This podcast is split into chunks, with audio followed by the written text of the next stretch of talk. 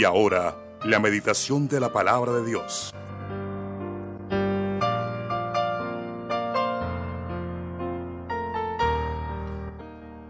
Bueno, siempre ha existido un conflicto teológico desde hace muchos siglos. Bueno, un siglo son 100 años. Eh, tenemos eh, desde hace muchos años, casi miles de años, eh, un conflicto teológico. Dios se hizo hombre, el Padre lo mandó, qué fue lo que pasó. Y por eso han surgido una cantidad de teologías y más que teologías, han surgido dogmas. Los dogmas no son doctrina, los dogmas son pensamientos, puntos de vista, partiendo, claro, de un concepto mal interpretado de la Biblia. Entonces, siempre existirá la eterna confusión si son dos, si son tres, si es uno solo. Bueno, la pregunta sería, ¿usted qué piensa? ¿Usted qué piensa, mi hermano? ¿Conoces a Dios? Porque se acuerdan de Jacob cuando iba al encuentro con su hermano y tuvo una experiencia personal con Dios. Bueno, él conocía el lugar, lo puso Betel, porque de ahí en adelante Dios estaba con él. Esto sin duda aquí es casa de Dios, Betel. Bueno, el título para esta mañana es Dios siempre con nosotros. Siempre. Desde la eternidad hasta la eternidad. Ese título se, la Biblia lo llama Emanuel. Emanuel significa Dios con nosotros. Mateo capítulo 1, versículo 18 hasta el 24 dice la palabra del Señor de la siguiente manera. El nacimiento de Jesucristo fue así. Estando desposada María, su madre con José, antes que se juntasen, estaban desposados, pero no habían tenido todavía, no se había consumado el matrimonio. Se halló que había concebido del Espíritu Santo, José su marido, como era justo y no quería infamarla o difamarla, cualquiera de las dos palabras se pueden usar, quiso dejarla secretamente. Y pensando él en esto, he aquí un ángel del Señor se le apareció en sueños y le dijo, José, hijo de David, no temas recibir a María tu mujer, porque lo que en ella es, lo que en ella es engendrado del Espíritu Santo es. Y dará a luz un hijo y llamará su nombre Jesús, porque él salvará a su pueblo de sus pecados. Todo esto aconteció para que se cumpliese lo dicho por el Señor por medio del profeta, en este caso Isaías, cuando dijo, He aquí una virgen concebirá y dará a luz un hijo y llamará su nombre Emanuel, que traducido es Dios con nosotros o Dios siempre con nosotros. Y despertando José del sueño, hizo como el ángel el Señor del Señor le había mandado y recibió a su mujer. Bueno, esa profecía está en Isaías 7:14. Dice, por tanto el Señor mismo os dará señal. ¿Cuál era la señal? Que una virgen iba a quedar embarazada, en otras palabras, y iba a dar luz un hijo y ese hijo se iba a llamar Emanuel, Dios con nosotros. Pero ¿quién era ese hijo? ¿Quién era ese niño? Bueno, el mismo profeta Isaías dice en Isaías 9:6, porque un niño nos es nacido, o sea, el Señor Jesús. Hijo nos es dado, se dio como hijo y el principado sobre su hombro. Óigalo, y se llamará su nombre admirable. No solamente es Emanuel, sino que su nombre también es admirable. Y nótese que esa, ese adjetivo calificativo está con A mayúscula. Se llamará su nombre admirable, consejero, Dios fuerte, Padre eterno y príncipe de paz. Bueno, ese que estaba concebido ahí en, la, en, el vientre de la Virgen María, no solamente era Emanuel, sino que también era admirable, consejero, Dios fuerte, Padre eterno y príncipe de paz. Dios, quiero decirle en esta mañana, mi amigo y hermano, Dios siempre, siempre está en control. A Él no se le sale nada de las manos. Toda situación, todo está bajo el control de nuestro gran Dios y Salvador Jesucristo. Él no permitirá nada para nuestro mal. Claro, siempre y cuando nosotros lo elijamos a Él. Porque ayer decíamos que la mayor tentación que nosotros tenemos es querer hacer nuestra voluntad a nuestra manera. La mayor tentación no es la minifalda. la mayor tentación no es el muchacho de ojos verdes allá, uy, de dos metros que parece un alemán. No, esa no es la mayor tentación, ni siquiera el dinero. La mayor tentación es querer hacer la voluntad de Dios a nuestra manera o quitarnos de encima la voluntad de Dios. Esa es la mayor tentación.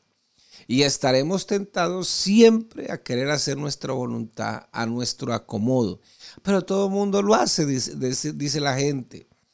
Entonces, ¿Por qué? Porque nosotros no queremos sujetarnos a los planes que Dios planificó para nosotros. Entonces, Dios jamás querrá el mal para usted, querrá el mal para mí. Y debido a que como nosotros somos seres humanos y, y a veces no podemos comprender todos los planes de Dios, entonces ahí es donde nosotros entramos en una confusión.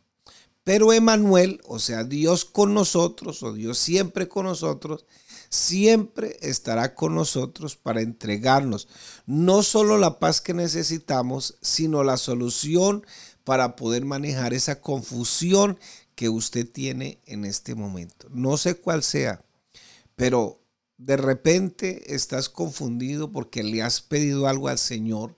La pregunta es, la pregunta sería, ¿eso que estás, pidiendo es conforme a la voluntad de Dios o es conforme a tus caprichos y deseos?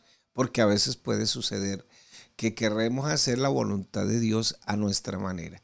Y no se le olvide, mi hermano querido, que, les, que la palabra nos enseña, cuando oremos, digámosle al Señor, Señor, que se haga tu voluntad aquí en la tierra como se hace en el cielo.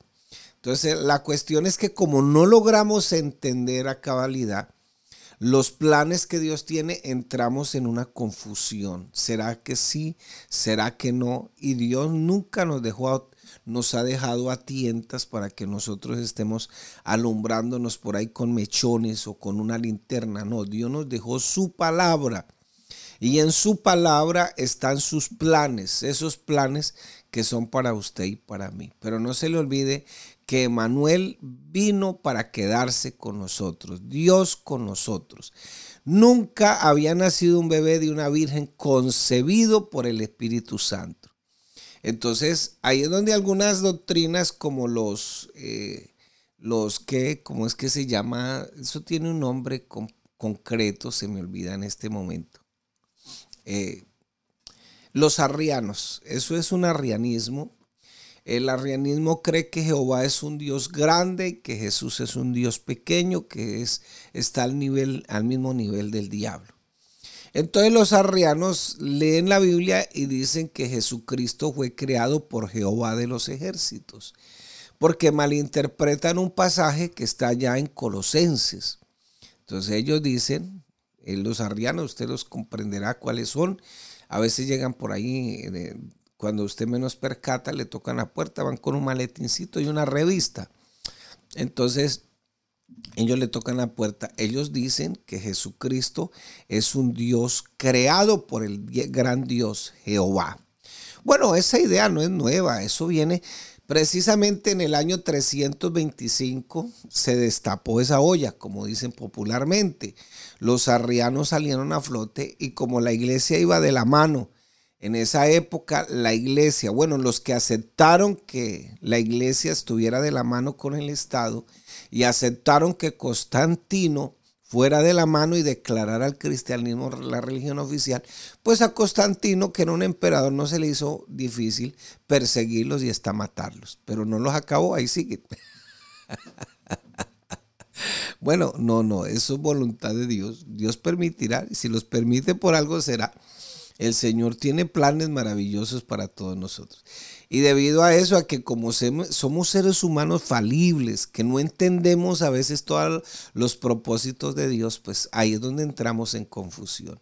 Y que a veces bien confundidos por lado y lado. Entonces, esta, la llegada de nuestro Señor Jesucristo, y no se le olvide que la palabra Jesucristo es la composición de dos palabras. Es, así como lo escucha mi hermano. Jesús el Cristo. La palabra Jesús es el nombre particular de Dios que proviene de la transliteración de la palabra hebrea Josué. Ese Jesús. Entonces, la palabra Cristo viene de la transliteración hebrea Mesías, o sea que Cristo significa Mesías. Entonces, Jesús el Cristo o Jesús el Mesías. Como en el español se permite la unión de varias palabras y formar una sola si se quiere, pues entonces para abreviar un poco en las Biblias se puso la palabra Jesucristo, pero esa es la composición del nombre particular de Dios, de Manuel, de Dios con nosotros, más el título de Mesías. ¿Eso qué quiere decir? Que Él es 100% Dios, pero que también es 100% hombre que como hombre tenía, sintió hambre, sintió cansancio, sintió eh, los deseos de dormir también por su cansancio, pero como Dios tenía todo bajo control y Él sabe todas las cosas. Así de sencillo. Por eso cuando el Señor sana al paralítico, los escribas que conocían muy, muy, bien la Biblia, para ellos no era extraño de que se hiciera un milagro, ellos estaban acostumbrados a eso. Lo extraño para ellos es que el que estaba ahí, que era como un hombre particularmente, le perdonara los pecados a un paralítico. Este blasfemia dice, y tenían razón, porque el único que puede perdonar pecados es Dios, pero si Jesucristo no es Dios, entonces había quedado escrito como blasfemo. De hecho, los sacerdotes lo condenaron por blasfemo. ¿Qué quiere decir eso? que siendo hombre se hacía Dios, decían ellos, y por eso el sacerdote se rasga las vestiduras y lo condena a muerte por esa razón. Pero entonces Emanuel, que significa Dios con nosotros, siempre está con nosotros para entregarnos no solo la paz que necesitamos, sino también la solución para manejar esas confusiones, porque a veces no entendemos la voluntad de Dios y la voluntad de Dios es agradable y perfecta. Él no nos dejó a tientas. Dicen por ahí un dicho popular, a tientas alumbrando con velas, algo así. O sea, con una luz muy mínima. No, su palabra es su palabra. Su palabra significa que él mismo se hizo hombre. Y, para la muestra un botón. Si tú lees en el versículo de Juan 1.1, dice en el principio era el verbo y el verbo era con Dios y el verbo era Dios. Pero si tú lees en la Biblia Católica Nueva Jerusalén, usted va a encontrar que en el principio era la palabra, y la palabra era con Dios, y la palabra era Dios. Pero en el versículo 14 dice, y la palabra se hizo carne y habitó entre nosotros y vimos su gloria como la del unigénito del Padre, lleno de gracia y de verdad. De pronto usted me preguntará, pero ¿por qué aparece la palabra, la con, la con, eh, perdón, la preposición con? Si con significa al lado, y por eso de pronto los griegos eh, en su filosofía y sobre todo, eh, como es este Justino Mártir, eh, se metió eh, y entonces le dio al verbo una, un concepto, la palabra un concepto, a Dios otro concepto, y por ahí empezó a vislumbrarse la Trinidad. Por ahí, por ese lado. Porque para los griegos los, el verbo y la palabra son dos cosas distintas, pero en el cristianismo no. La palabra que yo estoy hablando no está separada de mí, no es o sea, yo mismo soy la palabra. Por eso, eso es lo que dice el versículo 1 de Juan 1. Pero esa palabra, ese verbo se hizo carne, habitó entre nosotros, vimos su gloria como la del unigénito del Padre, lleno de gracia y de verdad. Entonces, nunca un, bebé había nacido de una virgen. En este caso, la Virgen María y la señal era que la Virgen iba a quedar embarazada. Si usted me pregunta, ¿la Virgen siguió siendo Virgen después del Señor? Le doy mi concepto personal porque la Biblia no lo dice. Pienso que sí. Algunos dicen que no, pero pienso que Dios se la dejó virgen a José, bueno, para que siguiera disfrutando su matrimonio. Entonces, ¿por qué? Porque esa era la señal, que la Virgen iba a quedar embarazada y iba, iba a dar a luz un hijo. Se le iba a poner por nombre Jesús. Después se le puso Jesús el Cristo. Entonces nuestro Dios que se hizo hombre, que se hizo carne, no solamente 100% Dios, sino que es 100% hombre.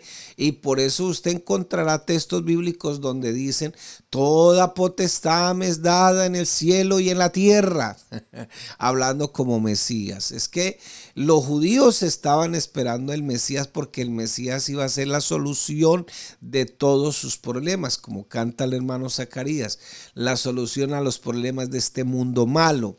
Pero ellos no entendieron que la etapa del Mesías o del reino del Mesías se iba a dividir en dos partes. Por eso Juan, cuando estaba encarcelado, estuvo confundido.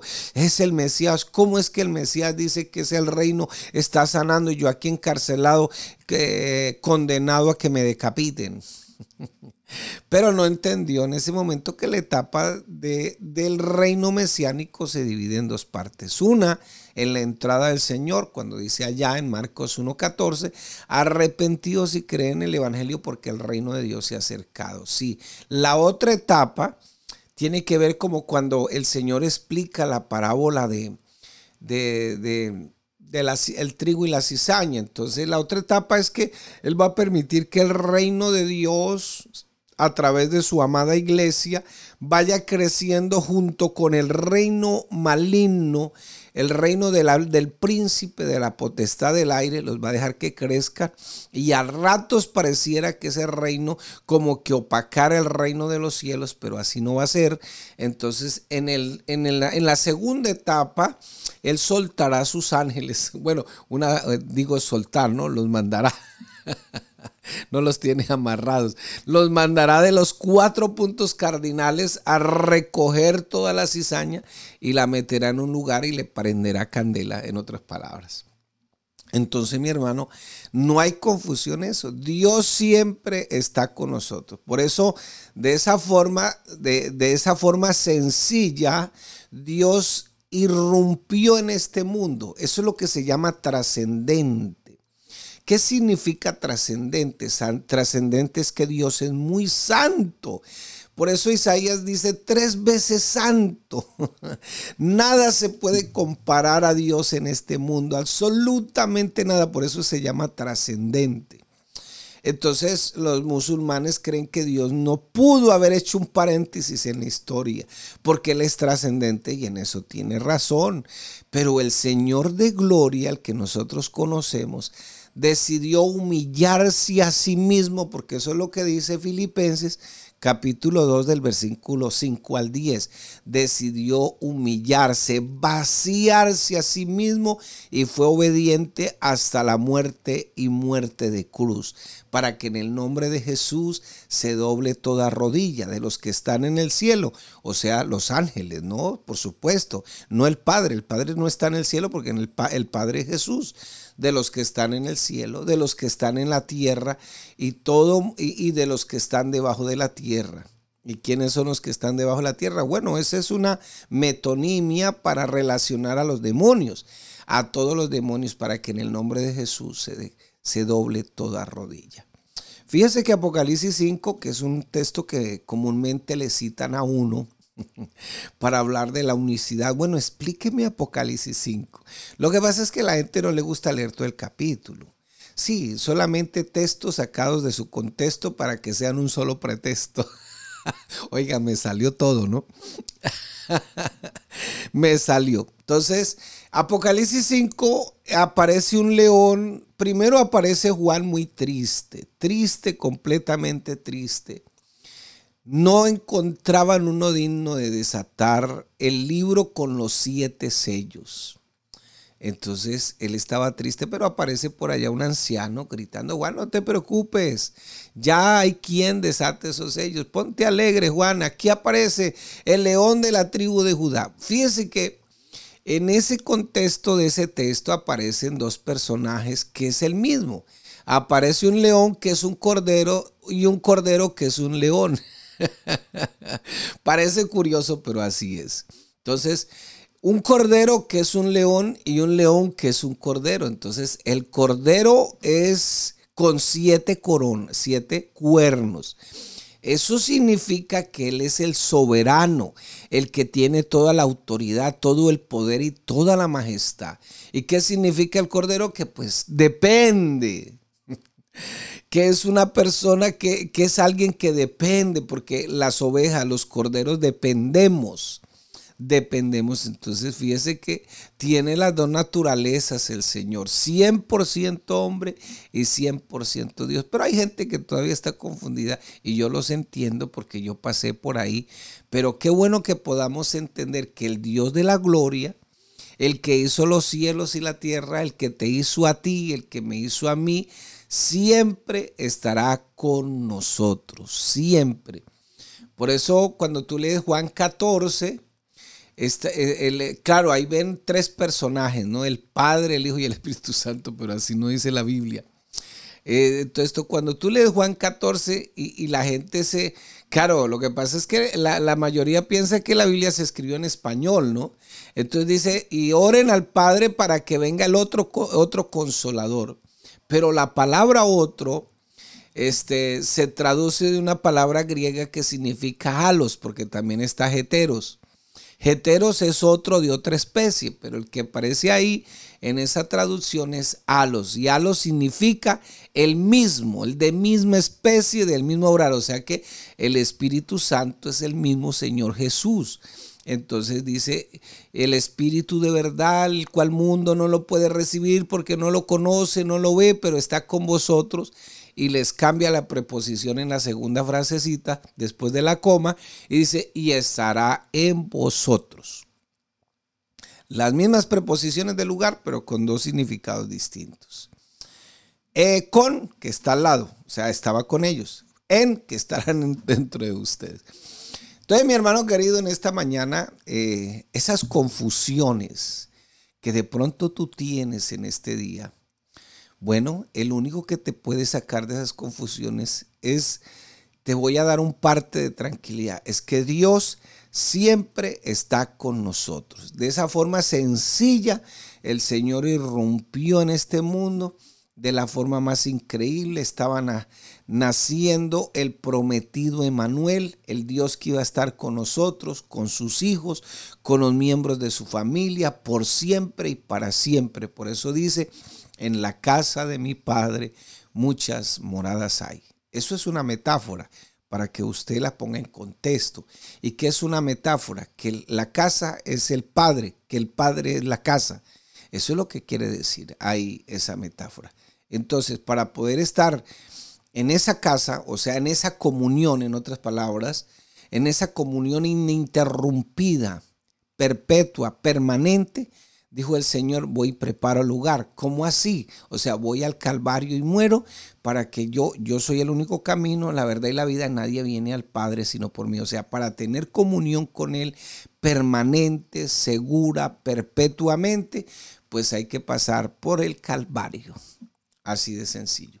El Calvario. Entonces, y Emanuel siempre estará contigo. Si hay algún amigo que me está escuchando, siempre estará con nosotros. Ese niño no, no nació de una unión sexual de dos seres humanos.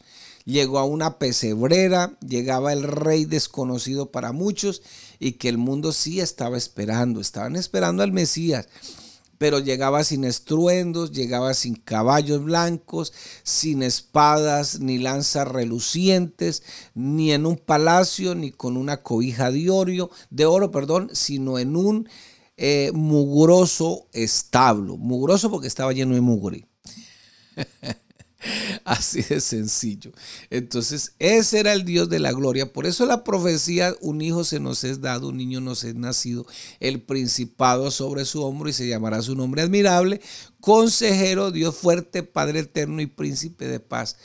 Estaba cumpliéndose ahí. Dios sencillamente abrió paso por ese canal de nacimiento y nació como un pequeño bebé de forma sobrenatural a través de una mujer virgen y sin la intervención de ningún hombre. Así como lo escucha. Él es Dios todopoderoso.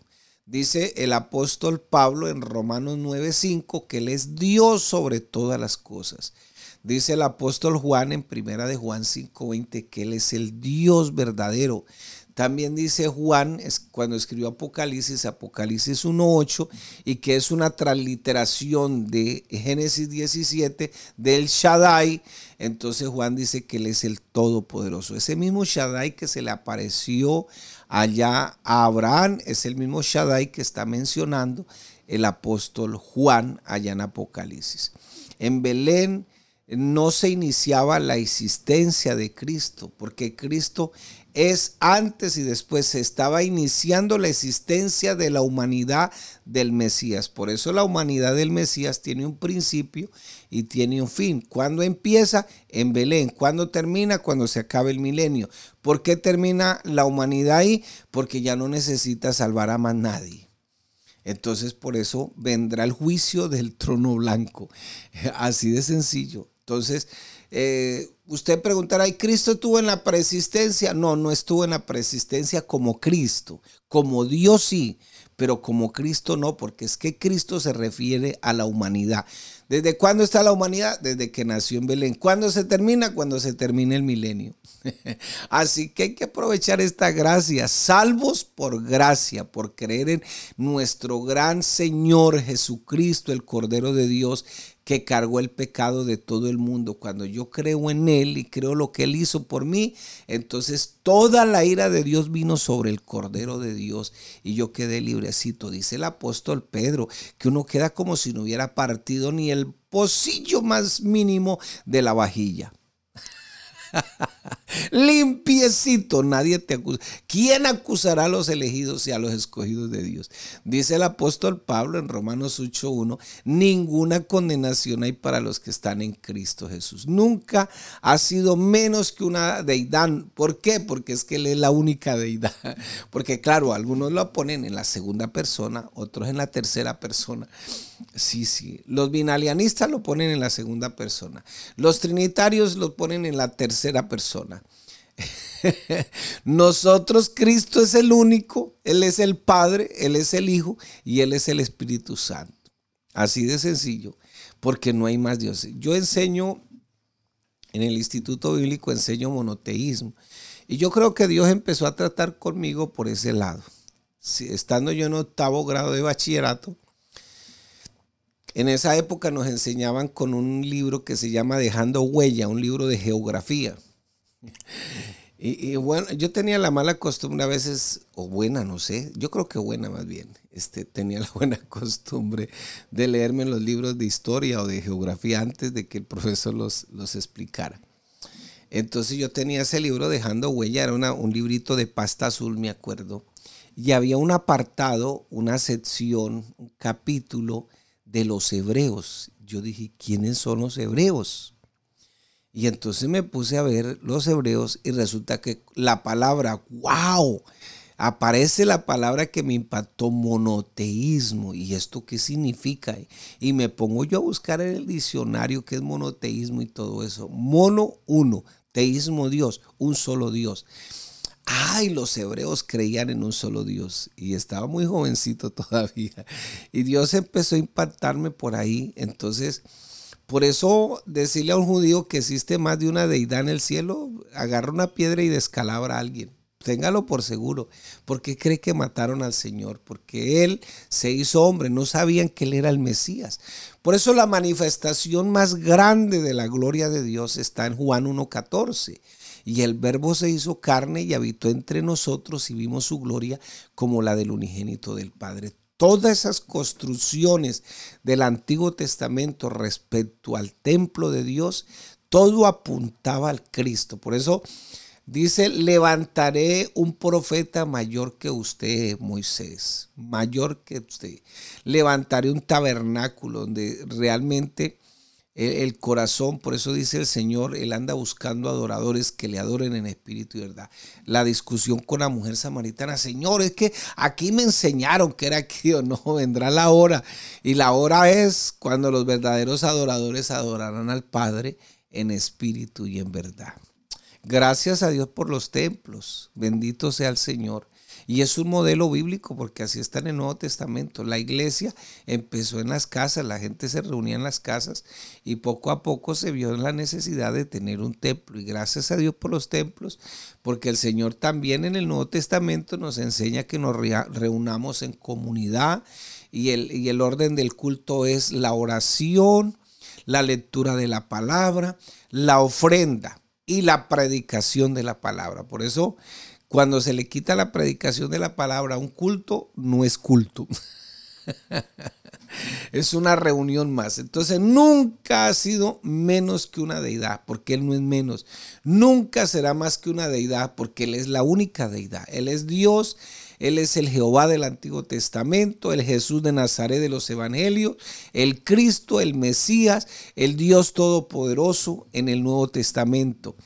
Él hasta nuestros días es Dios, no importa que la gente diga que usted pueda oír cosas y, digan que no y peleen y hagan lo que hagan, pero a la final se doblará toda rodilla porque Él es Dios sobre todas las cosas. No nacía la guerra, nacía la paz cuando Él nació, no nació el odio, nació el amor, nacía Emanuel que significa Dios con nosotros. La pregunta en esta mañana es, ¿conoces a Dios? Porque muchas veces uno conoce el obrar de Dios. Y por eso la gente pide oración. Pastor, por favor, oren allá por, oren por esto. Y, y, muchos le mandan a pedir oración a los hermanos. Conocen el obrar de Dios. La pregunta es, ¿conocen a Dios? Fíjese que eso era el, el complejo como que tenía Jacob. Dijo, no, en este lugar se siente la presencia de Dios. O sea, Dios está aquí. Qué bueno que nos preocupemos porque Dios esté con nosotros. El obrar también, pero más que eso, que Dios esté con nosotros. Es importante saberlo porque contamos con Él en medio de todas esas confusiones. Ahí, Emanuel, Dios siempre con nosotros, Él siempre.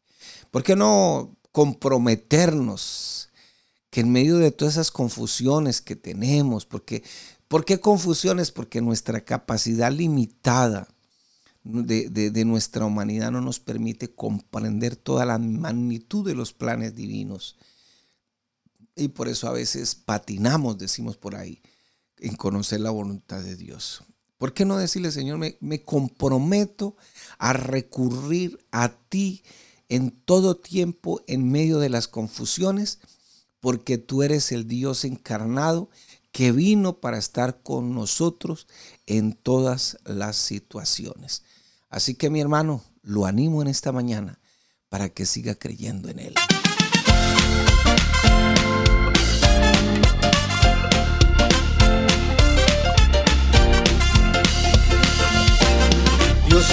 en el mundo como hijo. Dice en Isaías 9, verso 6, El mismo se dio por mis pecados. Ahora yo comprendo que Jesús es Jehová.